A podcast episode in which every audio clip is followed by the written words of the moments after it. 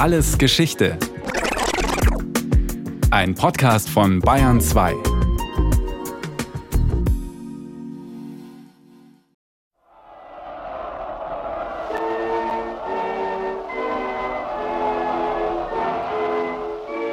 An das deutsche Volk. Nachdem die deutschen Fürsten und freien Städte den Ruf an uns gerichtet haben, mit Herstellung des Deutschen Reiches die seit mehr denn 60 Jahren ruhende deutsche Kaiserwürde zu erneuern, bekunden wir hiermit diesem Rufe Folge zu leisten. Am 18. Januar 1871 wird Wilhelm I. deutscher Kaiser. Die Nation ist geeint. Ein Reich haben sie jetzt, die Deutschen. Aber ein deutsches Volk, sind sie das wirklich? Oder doch nur 25 deutsche Staaten, die ihr Zweckbündnis imperial aufdonnern? National empfinden die wenigsten der 41 Millionen Reichsbürger. Man ist untertan eines souveränen Landesherrn, denkt und fühlt regional. Das deutsche Volk muss seine Reichsidentität erst finden. Dazu braucht es gemeinsames Erinnern und Erzählen. Ohne ein stets neu inszeniertes kollektives Kulturgedächtnis gibt es kein Nationalbewusstsein. Die Suche nach dem eigenen und einenden deutscher Identität führt zu den Germanen. Schon die Humanisten hatten die historisch schwer fassbaren Stämme als deutsches Urvolk reklamiert, wobei sie sich auf die Germania des Tacitus beriefen. Zur Zeit der Aufklärung gilt die Vorstellung einer gemeinsamen germanischen Wurzel deutscher und nordischer Völker als ausgemacht. Im 19. Jahrhundert schießt sie heftig ins Kraut. Nun weben Germanenkundler aus nordischen Sagen und Göttergeschichten, aus Grabungs- und Textfunden einen Herkunftsmythos. Das junge Reich soll in Sachen Tradition und Bedeutsamkeit auf Augenhöhe mit den Nachbarn gehoben werden. Dass es ein gemeinsames Wurzelvolk aller Deutschen nie gab, was tut's? National begeisterte Fest- und Kanzelreden, Schriften und Schulbücher schmieden dem Reich eine trutzige Vergangenheit – Richard Wagners Opern liefern den Soundtrack des wilhelminischen Germanenkults. Künstler malen, Architekten bauen und Schriftsteller beschwören ihn. Hörner, Helme, Spiere, Wagalavaya, Hoyotoho. Das ließe sich wegschmunzeln. Wäre da nicht? Die Verknüpfung des Germanenglaubens mit rassistischem Gedankengut. Erste Versuche, Menschen anhand ihrer Hautfarbe, Schädel- und Ohrenform in angeblich unterschiedlich wertvolle Rassen zu gliedern, unternimmt die Frühaufklärung. Mitte des 19. Jahrhunderts sind diese Vorstellungen im Bürgertum fest verankert. Menschen werden nun nicht mehr nach ihrer Religion, ihrem Stand, ihrer Herkunft unterschieden, sondern nach ihrem vermeintlich rassischen Potenzial. Das bleibt nicht folgenlos. Zwischen 1853 und 1855 legt der Franzose Joseph Arthur de Gobineau ein Werk vor, das die Menschheitsgeschichte als Kampf ungleicher Rassen darstellt. Essai sur l'inégalité des races humaines Versuch über die Ungleichheit der Menschenrassen. Rasse ist für Gobineau der Schlüssel des Geschichtsverständnisses. Kultur- und zivilisationsschaffend ist für ihn jedoch nur die weiße, arische Rasse, der auch Griechen, Römer und Germanen angehören. Degeneration sei unvermeidlich gewesen, sobald sich arisches Blut mit dem gelber und schwarzer Rassen vermischt habe. Einzig die Germanen hätten ihr Blut bislang rein bewahrt. Solche Theorien liebt der politische Zeitgeist. Dem Kolonialismus verschaffen sie die Rechtfertigung für Raub und Unterdrückung dem deutschen Nationalismus verleihen sie mächtigen Aufwind. Noch für die Generation der Schiller und Goethe angehören, ist der Nationalstaat eine befremdliche Vorstellung, die das Dichtergespann spöttisch verwirft. Zur Nation euch zu bilden, ihr hoffet es Deutsche vergebens. Bildet, ihr könnt es, dafür freier als Menschen euch aus. Doch mit den napoleonischen Kriegen, dem Untergang des Alten Reichs und den Befreiungskämpfen wird der Ruf nach einem wehrhaften Nationalstaat immer lauter. Obwohl die Einheitsbewegung antifranzösisch geprägt ist, bleibt die nationale Idee zunächst vorwiegend bürgerlich-liberal und demokratisch grundiert. Erst im letzten Viertel des Jahrhunderts erfährt der Nationalismus eine militant-aggressive, im Kern rassistische Übersteigerung. Aber wodurch wird diese unheilvolle Wendung ausgelöst? Eine fatale Weiche stellt die Finanzkrise der 1870er Jahre.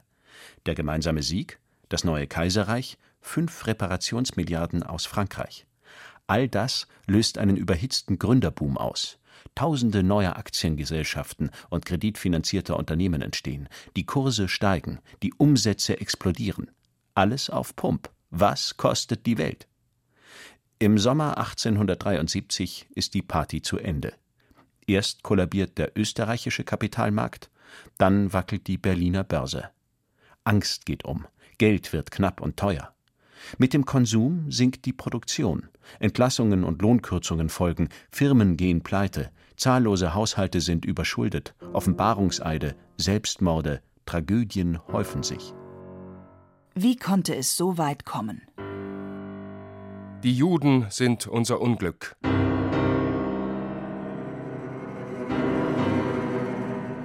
Davon ist nicht nur der Geschichtsprofessor Heinrich von Treitschke überzeugt. Diese Ansicht teilen jetzt immer mehr Wutbürger des Kaiserreichs. Antisemitismus gibt es in Deutschland seit Jahrhunderten. Doch was nun passiert, entfesselt rasenden Hass und hysterische Schuldzuweisungen. Den Anfang machen akademische Hetzer wie Treitschke oder der Orientalist Paul de Lagarde. Beide verschmelzen antisemitische Affekte, Krisenängste, Germanenmystik und Rassentheorie. In ihrem Gefolge entsteht ab den 80er Jahren des 19. Jahrhunderts eine Weltanschauung, die den Volksbegriff grundlegend neu interpretiert, unter Berufung auf Darwins Evolutionstheorie und die Vererbungslehren anderer Forscher. Was diese Sichtweise so folgenschwer macht, erläutert der Historiker Jörn Retterath vom Institut für Zeitgeschichte München. Jetzt kommt natürlich hinzu, dass mit den Erkenntnissen der Biologie das Volk zunehmend biologistisch, rassistisch gedeutet wird. Die Rassen- und Erblehre, das sind ja Anknüpfungspunkte an die aktuellen wissenschaftlichen Erkenntnisse, die radikal weitergedacht werden im Sinne einer biologischen Konstruktion von Volk und Nation. Volk meint jetzt zunehmend Blutgemeinschaft, weil im Blut die Geistesart, das Wesen und die uralte, ewige Volksseele der Rasse angelegt sei, erzwinge es eine arteigene Organisation des Volkskörpers. Diesem zugleich mystischen und konkreten Volk gehöre man nicht per Rechtsakt, sondern durch Abstammung an. Werde dieses Bluterbe geschwächt, sei das Verderben des ganzen Volkes unausweichlich. Genau das geschehe seit Jahrtausenden, behaupten rassistische Pamphlete. Blutfremde Aggressoren würden das Mark des deutschen Volks zersetzen und seine Vernichtung planen. Die Juden sind unser Unglück.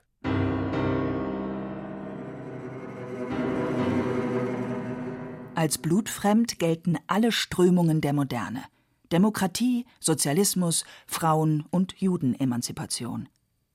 All diese vermeintlich undeutschen Tendenzen haben, für antisemitische Meinungsmacher, nur ein Ziel die Vernichtung der Volksseele durch einen kalten hebräischen Intellektualismus, artfremde Glaubensformen und den Kult des Hässlichen in der Kunst. Rettung liegt für die selbsternannten Bewahrer eines wahrhaft germanischen Volkstums allein im Arteigenen. Deutsche Kunst, deutsche Wissenschaft, deutsche Politik, deutsche Bildung, deutsches Christentum. Zurück zu den heidnischen Germanen durch Reinigung des Volkskörpers von artfremden Menschen und eine Reinigung der Volksseele von artfremder Religion und Kultur. Fordert um 1900 der völkische Autor Julius Langbehn und ist damit nicht allein. Die Jahrhundertwende bringt ein unüberschaubares Gefilz von Gruppierungen hervor, die sich als völkisch begreifen und bezeichnen. Die meisten sind kurzlebig, agieren sektenhaft, befehden und spalten sich oder fusionieren. Manche erneuern die Religion, manche nur Kleidung und Kost. Einige verehren Freier und Wodan, einige wollen Jesus arisieren, andere streben zurück zur gesunden Lebensweise der Ahnen und gründen völkische Siedlungen. Alles, um die germanische Seele aus ihrer zweitausendjährigen Knechtschaft zu erlösen. Obwohl sie durch Fluten von Zeitschriften, Broschüren, Flugblättern lautstark auf sich aufmerksam machen, eine Massenbewegung sind die Völkischen nicht. Ihr harter Kern wird auf gut 10.000 Aktivisten und etliche 10.000 Anhänger geschätzt. Aber die Strömung ist hochaktiv, im protestantischen Bürgertum fest verankert und hat ein missionarisches Sendungsbewusstsein. So widersprüchlich und zersplittert die Streubewegung auch ist, eine Grundüberzeugung teilen alle Gruppen. Eine rassistische Volksidee als Kern einer alarmistischen Kultur- und Gesellschaftsanalyse. Die Erzählung vom genetisch angegriffenen Volk liefert Erklärungen und Begründungszusammenhänge für die Krisen und Zerfallssymptome der Gegenwart. Plötzlich scheint diesen Gruppen eine unverständlich gewordene Welt klar durchschaubar. Plötzlich ergibt alles Sinn.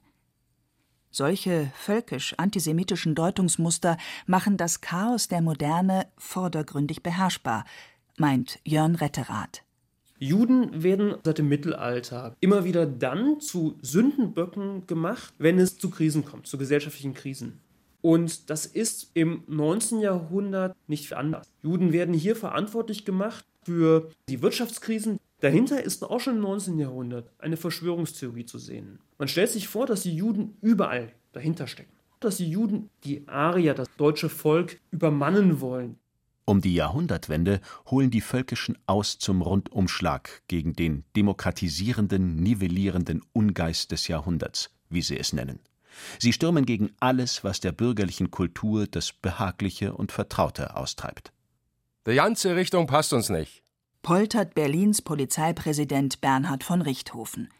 Der Kaiser pflichtet bei, das Bürgertum applaudiert. Diese völkische Bewegung ist eine Bewegung, die sich gegen die Moderne richtet. Es ist eine Rückbesinnung auf das Volk, geht einher mit einer Abschottung, mit einer Abgrenzung und vor allem auch mit einer Unzufriedenheit mit dem Status quo sagt Jörn Retterath vom Institut für Zeitgeschichte München.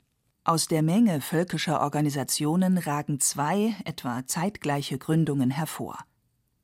1894 ruft der Journalist Friedrich Lange in Berlin den Deutschbund ins Leben, eine entschieden rassistische, vehement antisemitische, antidemokratische und sozialistenfeindliche Bewegung, die rasch Ableger sät. Das Aggressionspotenzial der Gruppe entlarvt ein Plan, der bereits vor dem Ersten Weltkrieg fordert, was im NS-Staat grausame Wirklichkeit wird: Rassenzucht und Rassensäuberung. Die weitaus größte, lauteste und wirksamste völkische Gruppierung des Kaiserreichs ist der 1891 in Berlin gegründete Alldeutsche Verband.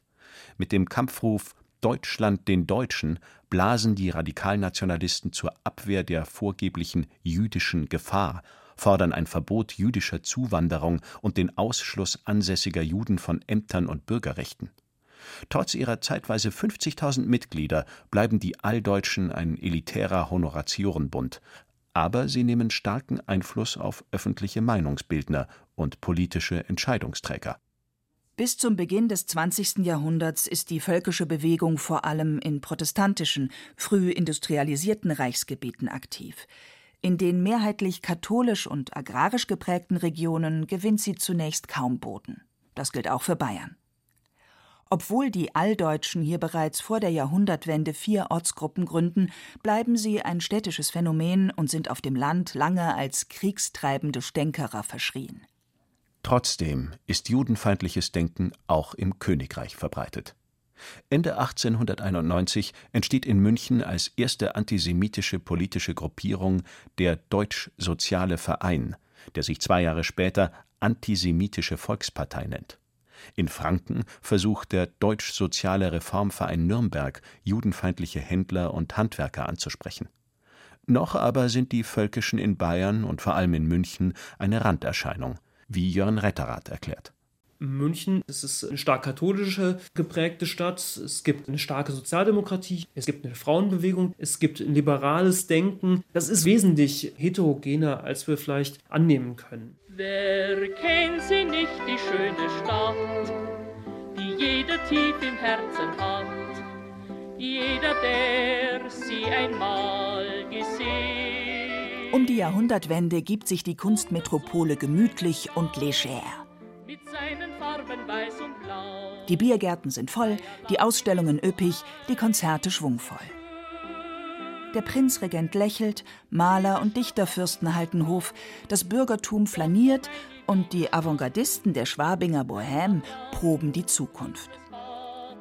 Schwabing ist kein Ort, sondern ein Zustand, meint die Szeneliteratin Franziska Gräfin zu Reventlow, die sich im Sommer gern nackt an der Isar vergnügt. Die gurde oide Zeit. Doch unter dem weiß-blauen Honoratiorenhimmel gärt es. Die Industrialisierung krempelt das Agrarland um. München lockt mit Arbeitsplätzen und verdoppelt zwischen 1883 und 1901 seine Einwohnerzahl von 250.000 auf 500.000 Menschen. In schäbigen Mietskasernen haust dicht gepackt das Elend. Der Geldadel residiert in immer prächtigeren Villen. Das soziale Gefüge des Königreichs zerfällt. Der Ton wird rauer. 1906 gibt es den ersten Toten bei Arbeiterunruhen. Selbst im sorglosen Schwabing wachsen Spannungen und Gegensätze. Viele Literaten radikalisieren sich ultralinks und gleichzeitig schwadronieren rechtselitäre Kaffeehausphilosophen von Germanentum und jüdischer Verschwörung.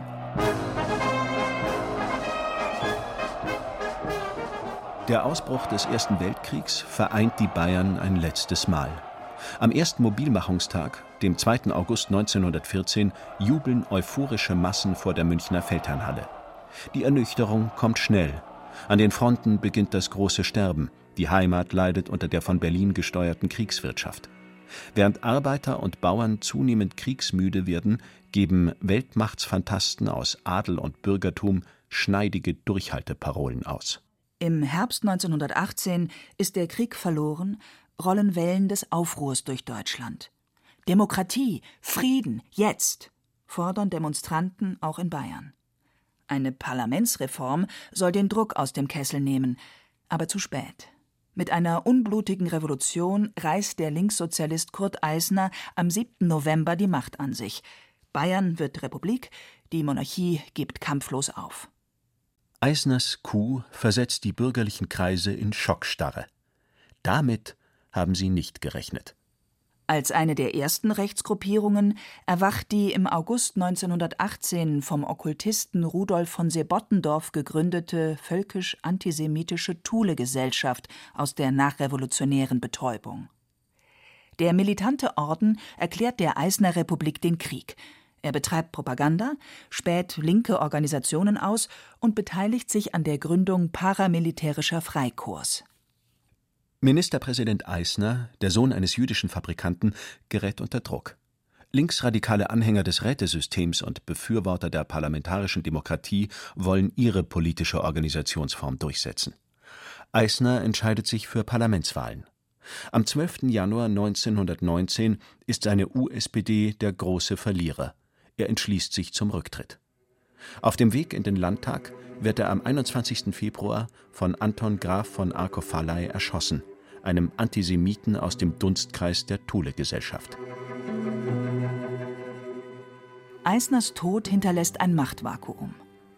Anarchisten um die Schriftsteller Ernst Toller und Erich Mühsam nutzen die Umstände und rufen am 6. April eine Räterepublik der Dichter ins Leben. Nach nur einer Woche werden sie von Kommunisten verdrängt. Angeführt von Eugen Levinet, einem in St. Petersburg geborenen Juden, stellen die neuen Machthaber eine Rote Armee auf und versetzen das Münchner Bürgertum mit willkürlichen Verhaftungen, Hausdurchsuchungen, Plünderungen, Enteignungen und Geiselnahmen in Angst und Schrecken. Levinets Räterepublik ist chancenlos. Bald erobern Freikorps und Reichswehrtruppen die bayerische Hauptstadt. Dem blutigen Terror der Sieger fallen in den ersten Maitagen hunderte Menschen zum Opfer. Das ist die Stunde der Völkischen. Sie entfesseln einen Propagandasturm gegen Juden und Linke. Umstürzler wie Eisner, Mühsam, Levinet hätten Bayern verraten. Jetzt müsse aufgeräumt werden. Die Tiraden finden fruchtbaren Boden. Kriegsniederlage, Revolution und Zwangsmaßnahmen der Roten haben das Bürgertum erbarmungslos gemacht. Eine unverhohlen rechtslastige Justiz verurteilt mehr als 2000 Frauen und Männer, die revolutionärer Umtriebe beschuldigt werden, zu Haftstrafen. Standgerichte verhängen Todesurteile. Gräueltaten der weißen Truppen bleiben dagegen ungesühnt. Sie werden als Retter der Ordnung gefeiert. Diese Angst im Bürgertum vor dem Kommunismus, das ist etwas, was vielen in den Knochen steckt und was nun von Seiten der Völkischen für ihre Zwecke verwendet wird. Waren die Völkischen vor der Revolution kaum breitenwirksam, laufen ihnen nun die Anhänger in Scharen zu. Gewaltbereite Ecksoldaten, zornige Intellektuelle, unzufriedene Beamte und Angestellte, Arbeitslose. Jetzt ist auch Schluss mit dem reinen Theoretisieren. Jetzt wird gehandelt, auch mit der Waffe in der Hand. Völkische sickern in Freikorps, Kampfbünde und Einwohnerwehren ein. Nach dem Ende der Räterepublik rückt Bayern immer weiter nach rechts. Ministerpräsident Gustav von Kahr ruft 1920 die Ordnungszelle aus und hat keine Skrupel, mit rechten Milizen zusammenzuarbeiten. Die zunächst bedeutendste ultrarechte Organisation ist der Deutsch-Völkische Schutz- und Trutzbund. 1919 in Bamberg gegründet, schürt er mit antisemitischen Massenauftritten den Kampf gegen Juden und Republik. Unter dem Hakenkreuz als Vereinsabzeichen sammelt der Bund Anfang der 1920er Jahre rund 180.000 Mitglieder. Zum neuen, bald unumstrittenen Star der völkischen Bewegung steigt jedoch die NSDAP auf. Adolf Hitler, Vorsitzender seit 1920, versteht es, den Nationalsozialismus als einzig aussichtsreiche Organisation der radikalen Rechten zu etablieren. Mit Erfolg. Ab Mitte der 1920er Jahre ordnen sich die völkischen Gruppierungen nach und nach den Nationalsozialisten unter. Also die NSDAP ist entscheidend dafür, dass aus dieser zersplitterten völkischen Bewegung eine einheitliche politische Kraft wird. Die NSDAP ist die erfolgreichste Partei innerhalb dieses völkischen Spektrums und dadurch, dass sie zu einer Massenbewegung auch wird, ist diese Partei sehr schlagkräftig. Völkisches Denken ist die Essenz des Nationalsozialismus, sein rassistischer Marken- und Wesenskern. Führerkult, Judenhass, Nationalismus, die Heiligung der Volksgemeinschaft, alles lag bereit. Hitler musste nur zugreifen, um die Apokalypse zu entfesseln. 70 Millionen Tote, Zerstörung, Elend, Narben bis heute. Was Hitler an die Macht brachte, erzählt Brechts Parabel vom Aufstieg des Arturo Ui. Sie schließt mit einer noch immer und schon wieder aktuellen Warnung an die Nachgeborenen.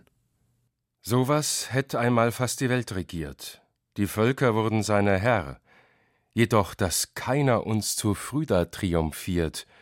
Der Schoß ist fruchtbar noch, aus dem das kroch.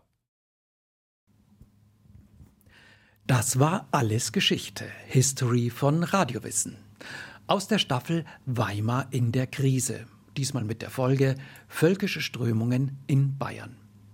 Von Simon Demmelhuber und Volker Eckelkofer gesprochen haben Thomas Birnstiel, Hemmer Michel und Andreas Dirschall. In der Technik war Monika Xenger, Regie hatte Martin Trauner, Redaktion Thomas Morawetz. Von uns gibt es natürlich noch viel mehr. Wenn Sie nichts mehr verpassen wollen, abonnieren Sie den Podcast Alles Geschichte, History von Radiowissen unter bayern2.de slash allesgeschichte und überall, wo es Podcasts gibt.